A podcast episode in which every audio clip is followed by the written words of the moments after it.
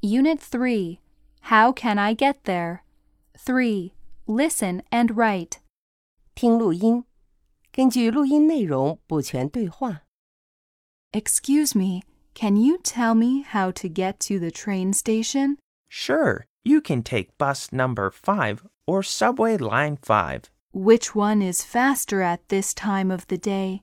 The subway is faster. It will take you 20 minutes to get to the train station.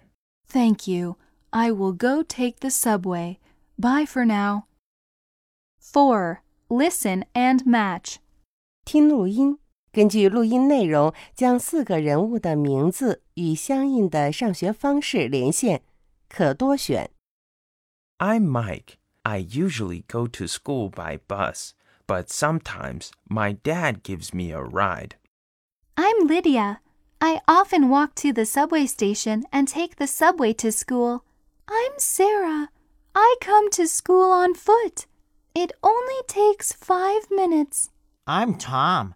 My dad usually gives me a ride to school.